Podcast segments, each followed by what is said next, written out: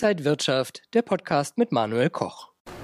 Trotz all der Krisen, die wir so haben, tendiert der deutsche Aktienmarkt wieder sehr positiv. Rekordstände werden schon wieder angepeilt. Doch woher kommen die Gewinne? Schaut man genauer hin, kommen die in den letzten zwei Jahrzehnten vor allen Dingen durch Dividenden. Ist der DAX vielleicht sogar also eine kleine Mogelpackung? Das bespreche ich mit Reinhard Panse. Er ist Chefanlagestratege vom Family Office. Finden wir schön, Sie hier zu sehen, Herr Panse. Ja, schönen guten Tag. Wenn wir auf den DAX schauen, muss man ja sagen, das ist ein Performance-Index. Das heißt also Kursindex plus die Dividende. Ähm, andere Indizes werden da anders berechnet. Wenn wir auf die letzten gut 20 Jahre gucken und die Dividenden rausrechnen, hat der DAX nur einen Gewinn von gut 5% gemacht, was relativ wenig ist.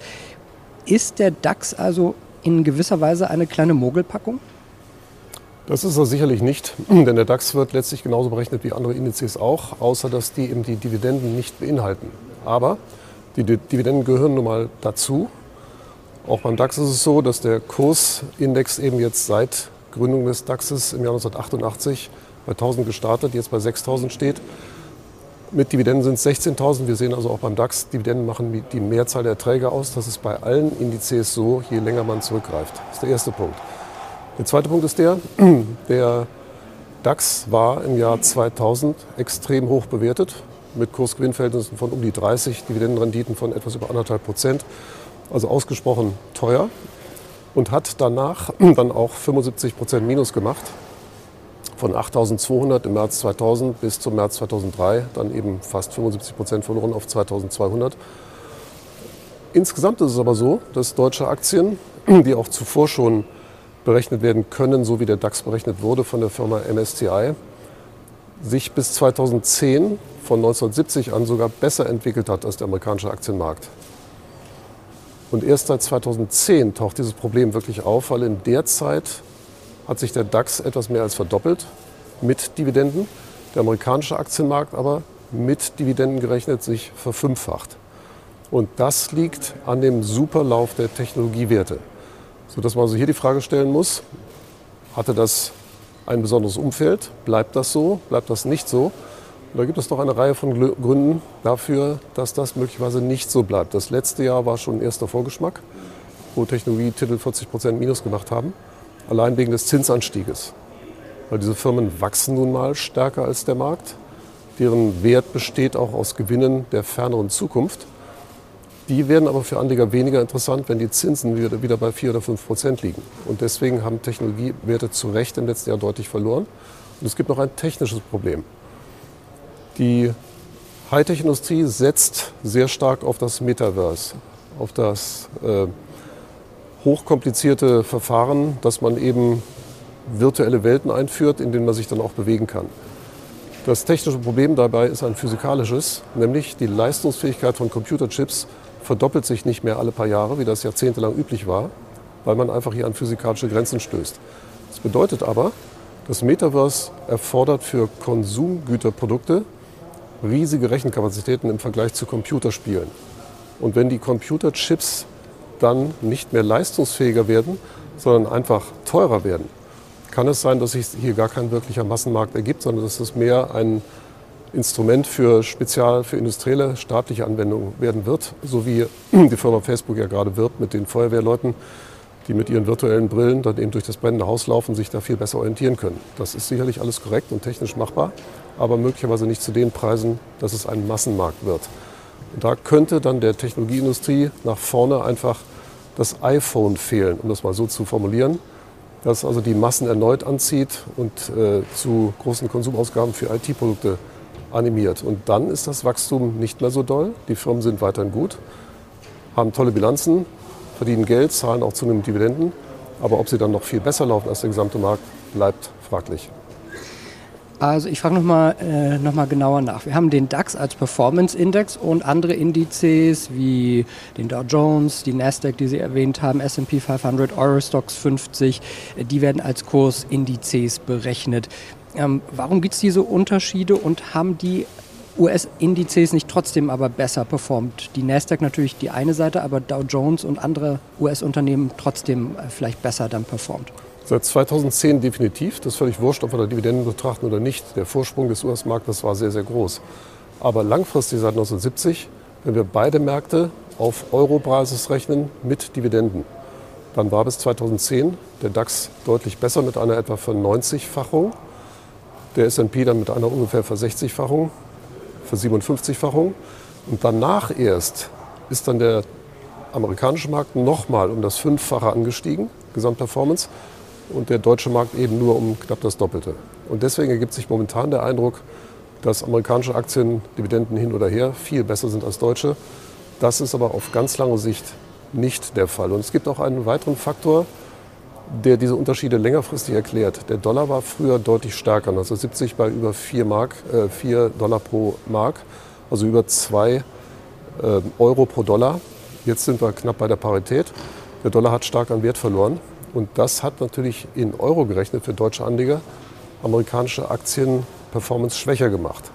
Nach vorne steht erneut eine Abwertung des Dollars an, aus vielerlei Gründen. Der Dollar ist in den letzten Jahren deutlich angezogen, a, weil die US-Aktien so gut gelaufen waren, aber auch, weil natürlich jüngst das Problem mit Russland Amerika weniger getroffen hat als die Europäer. Inzwischen ist der Dollar über 20 Prozent zu teuer zum Euro. Und was wir wissen ist, dass die künftige Performance des Dollars sich sehr gut aus den Kaufkraftparitäten berechnen lässt. Das heißt, konkret, um es kurz zu machen, der Dollar wird in den nächsten zehn Jahren rund 25 Prozent abwerten. Dann haben die Amerikaner ein spezielles Problem, ein ganz spezielles Problem, das ihnen auch noch zu schaffen machen wird. Und zwar, die Zinskosten in Amerika liegen zurzeit beim moderaten 1,8 Prozent des Volkseinkommens. Also der Staat, der knapp 40 Prozent der gesamten Einnahmen des Volkes eben für sich vereinnahmt als Steuern. Der gibt davon rund 5 Prozent für Zinskosten aus. Das ist im Moment kein Problem. Das erstaunt ein bisschen, weil die Schulden in Amerika sind ja sehr hoch, mit fast 130 Prozent des Volkseinkommens.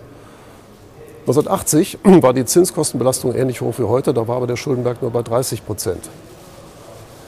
So, das Problem, was jetzt entsteht, ist, die Amerikaner haben die Zinsen sehr stark erhöht, auch weil ihre Wirtschaft im Moment noch gut läuft auf rund 4 Prozent, im Geldmarkt ein bisschen mehr, bei langem Anlauf ein bisschen weniger. Wenn diese 4 Prozent sich jetzt in den nächsten Jahren in die gesamten Staatsschuldenkosten reingefressen haben, dann wird die Zinskostenbelastung von 1,8 Prozent auf über 5 Prozent des Volkseinkommens steigen. Das heißt, der Staat wird nicht mehr 5 Prozent, sondern fast 15 Prozent seiner Einnahmen für Zinskosten ausgeben müssen. Und diese Differenz ist mehr, als Amerika für seine gesamte Armee ausgibt. Das heißt, die müssten praktisch nochmal eine doppelte, eine zweite Armee finanzieren. Das wird kaum machbar sein. Und von daher wird Amerika an einer Schraube drehen müssen, an die heute auch noch keiner denkt. Da sind wir beim letzten Thema, nämlich die Besteuerung von Unternehmen und die Spitzensteuersätze in den USA. Die sind bis 1980 parallel gelaufen zur äh, Staatsverschuldung, was auch Sinn macht. Im Zweiten Weltkrieg hohe Staatsverschuldung wie heute, sind die Spitzensteuersätze auf 95 Prozent hochgenommen worden. Dann noch 1980 lagen sie bei 70 Prozent. Da war aber die Staatsverschuldung schon auf 30 Prozent wieder auf ein Viertel zusammengeschnurrt. Erst dann haben die Amerikaner die Spitzensteuersätze allmählich gesenkt, Richtung 50 Prozent 1983. Ja, und um es kurz zu machen, heute liegen wir beim Spitzensteuersatz von 37 Prozent bei einer Staatsverschuldung, die mit 129 Prozent vom Volkseinkommen sogar noch etwas höher ist als der Spitzenwert im Zweiten Weltkrieg. Die zweite Zahl, die genauso problematisch aussieht, die Unternehmenssteuern waren 1945 7 Prozent des Volkseinkommens der Amerikaner. Die liegen heute bei knapp über einem Prozent. Das heißt, die Reichen in Amerika und die Unternehmen tragen kaum etwas zum Steueraufkommen bei. Das wird sich nicht durchhalten lassen. Amerikanische Unternehmen profitieren momentan in ihrer Bewertung auch davon, dass die effektiven Unternehmenssteuern sehr niedrig sind. In Deutschland sind sie relativ hoch. Das wird sich angleichen. Das bedeutet, dass die Nettogewinne deutscher Firmen da einen nachhaltigen Vorteil haben. Das wird auch für ganz Europa gelten, weil da eben diese Steuervorteile bei weitem nicht so groß sind für Unternehmen und für Spitzenverdiener, wie das in den USA der Fall ist. Ein relativer Vorteil bisher, nach vorne eher ein relativer Nachteil. Das in Verbindung mit eben einem eher fallenden Dollarkurs sollte dazu führen, dass US-Aktien eben nach vorne eher nicht besser laufen als europäische Aktien. Schauen wir mal auf die Anlegersicht. Viele Privatanleger haben ja nur ein, zwei, drei ETFs, vielleicht ein paar Einzelaktien. Wenn wir da mal drauf schauen, sollte man sowas wie den MSCI World im Depot haben, der eben zwei Drittel in US-Titel investiert und dazu noch zum Beispiel DAX-Titel. Wie könnte man da so eine ganz gute Diversifikation hinkriegen?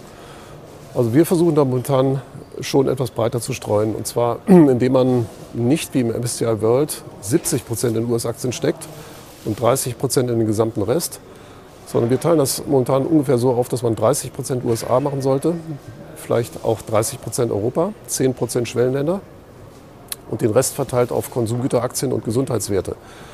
Dafür gibt es äh, folgenden Grund. Die Rezessionswahrscheinlichkeiten nehmen momentan weltweit spürbar zu. Die US-Zinsstruktur ist extrem invers mit 1,3 Prozent höherem kurzfristigen Zins als langfristigen Zins. Das hat ja mit dazu beigetragen, dass Amerika im März diese Bankenkrise hatte.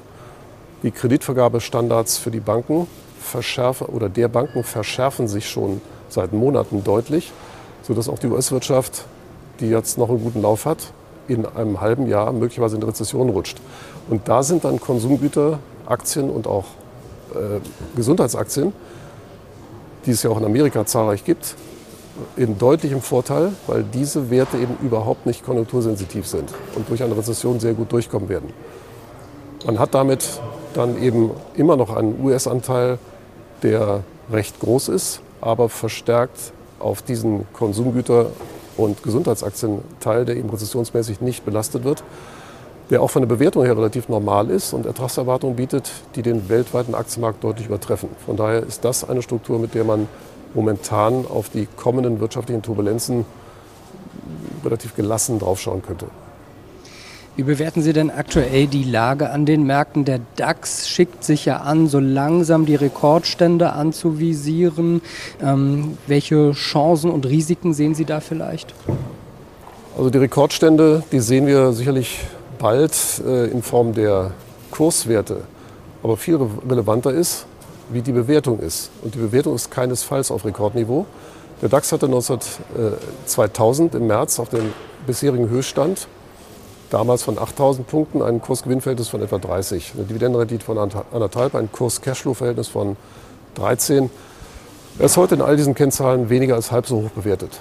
Das heißt, der DAX ist zwar kaum gestiegen, aber die Firmengewinne, die Firmensubstanz haben sich mehr als verdoppelt, teilweise sogar noch viel stärker entwickelt, sodass die Bewertung von deutschen Aktien nach wie vor erstaunlich niedrig ist. Wenn wir das in der Vergangenheit uns anschauen, wenn wir 1975 mal die Gewinne, die Cashflows, die Dividenden und die Buchwerte der Firmen zusammenlaufen lassen als eine Kennzahl, dann ist der deutsche Aktienmarkt heute gerade mal 10 Prozent teurer als im Dezember 1974. Und das war der Höhepunkt der ersten Ölkrise. Der DAX hatte über 40 Prozent verloren, der englische Index sogar 70, der amerikanische Markt auch fast 50 Prozent minus gemacht. Ende 74 war die Situation ein bisschen ähnlich wie heute. Man hatte große Angst um die Energieversorgung. Die Saudis hatten den Ölhahn zugedreht, der Ölpreis war hochgeschossen, die Inflationsraten gingen hoch. Das ist ziemlich vergleichbar mit dem, was wir heute haben. Aber der Zins lag bei über 8 Prozent. Das heißt, die Anleger konnten dann auch aus Aktien rausgehen und für 8 Prozent Bundesanleihen kaufen. Das können sie diesmal nicht. Deswegen ist es sehr erstaunlich, dass die Bewertung von Aktien kaum höher ist als auf dem Tiefpunkt einer schweren Krise. Auch wenn wir den Zusammenbruch des europäischen Währungssystems uns anschauen, 1992, oder ähm, die, den ersten Irakkrieg, den zweiten Irakkrieg, die Corona-Krise, die Finanzkrise. Jedes Mal war der Aktienmarkt kaum tiefer bewertet als jetzt. Er ist also eher so bewertet, als ob wir uns mitten in einer ordentlichen Krise befinden. Und von daher von Höchststand in dem Sinne, dass alle euphorisch sind, kann man nicht reden. Das ist eher beim amerikanischen Aktienmarkt der Fall. Aber selbst da sind die Optimismuskennzahlen nicht überschäumend. Wie gesagt, Höchststand durchaus erreichbar mit gewissen wirtschaftlichen Risiken. Ob allerdings der Markt auf eine neuerliche Rezession, die auch in Europa nicht ausgeschlossen werden kann, nochmal sehr stark reagiert, wissen wir nicht genau, denn das hatten wir schon, das Thema, im letzten September. Da war ja absolut sicher, dass wir jetzt im Winter eine Rezession erleben würden. Die Kommentare der Leute, die im Fernsehen befragt wurden, waren, also ob wir in diesem Winter jetzt das Geld für Heizen ausgeben oder für Essen, das wissen wir noch nicht. Aber für beides wird es nicht reichen. Der Pessimismus war extrem hoch. Der DAX war bei 11.800. Ja, und die Rezession kam nicht. So, die Wirtschaft hat zwar geschwächelt, aber Rezession gab es nicht, weder in Amerika noch hier bei uns. Und von daher ist das Thema aus den Köpfen, glaube ich, draußen. Aber der Pessimismus hat immer noch dazu geführt, dass die Anleger nicht voll investiert sind. Die Cashquoten der weltweiten Aktienfondsmanager, die von der Bank of America gemessen werden, sind immer noch bei 5,5 Prozent. Das ist ein sehr hoher Wert. Das heißt, äh, die setzen eher noch auf fallende Kurse und haben sich damit in der Vergangenheit leider meistens geirrt. Wenn die Cashquoten über 5 Prozent waren, hat der DAX in den folgenden zwölf Monaten etwa 18 Prozent zugelegt. Also von daher steckt eher noch Pessimismus in den Märkten drin. Die Cashquoten sind eher hoch. Der DAX steht am Höchststand von den Kurswerten her oder nahe davor, aber sicherlich nicht von der Bewertung und auch nicht von der Stimmung. Und von daher kann es sein, dass wir mit europäischen, deutschen Aktien eine Rezession ganz gut überstehen können. Was sollten Anleger daraus für ihr Depot machen? Wie könnte man sich da jetzt aufstellen, den Mix äh, vollziehen? Ja, also das äh, Aktiendepot hatte ich genannt. 30 Amerika, 30 Europa, 10 Schwellenländer, 15 Konsumgüter, Basiskonsumgüter und 15 Gesundheitswerte. Wenn man ein Gesamtvermögen betrachtet, dann sollte die Aufstellung ganz unverändert sein, wie wir das immer wieder gesagt haben, ungefähr 60 Prozent unternehmerisch. Das heißt, wenn man es sich leisten kann, die Hälfte dieser 60 Prozent in Private Equity Fonds. Ansonsten können das auch die Aktien sein in der genannten Struktur. 10 Prozent Gold, 20 Prozent deutsche Wohnimmobilien, die sind nicht so uninteressant, wie das eben aus den aktuellen Kommentaren hervorgeht. Das hat man, glaube ich, auch schon mal erläutert. Und ähm, ja, der Rest in ein paar Anleihen, wobei wir da eher inflationsgeschützte Anleihen, deutsche Staatsanleihen inflationsgeschützt vorziehen würden als normale Staatsanleihen. Auch bei zweieinhalb Prozent sind Bundesanleihen nicht attraktiv. Davon müssen wir ein paar Steuern abziehen und dann noch die erwartete Inflationsrate von dreieinhalb. Da bleibt immer ein Minus übrig. Das braucht kein Mensch. Aber als Risikoausgleich ein bisschen in Anleihen, da kann man die inflationsgeschützten nehmen. Ein solches Portfolio wird die gleiche Performance machen wie ein reines Aktienvermögen, weil es einfach einen deutlichen Risikoausgleich gibt. Das haben wir gemessen in der Vergangenheit, hat das funktioniert. Man braucht nicht alles in Aktien zu stecken. Mit einer solchen Mischung kommt man gut zurecht. Bei den Immobilien allerdings sollte man darauf achten, das kann eine solide Durchschnittseigentumswohnung sein, keine Luxuswohnung, nichts Spezielles und nichts, was energetisch nicht saniert ist und auch keine Fonds oder Aktien, bei denen man den Leverage nicht kennt, sondern solide, einfach schlicht. Und dann ist das ein guter Stabilisator im Gesamtvermögen. Sagt Reinhard Panse, der Chefanlagestratege vom Family Office. Finvia, vielen Dank, dass Sie wieder hier an der Frankfurter Börse zu Gast waren. Und danke Ihnen, liebe Zuschauer, fürs Interesse. Bleiben Sie gesund und munter. Alles Gute. Bis zum nächsten Mal. Und wenn euch diese Sendung gefallen hat, dann abonniert gerne den Podcast von Inside Wirtschaft und gebt uns ein Like.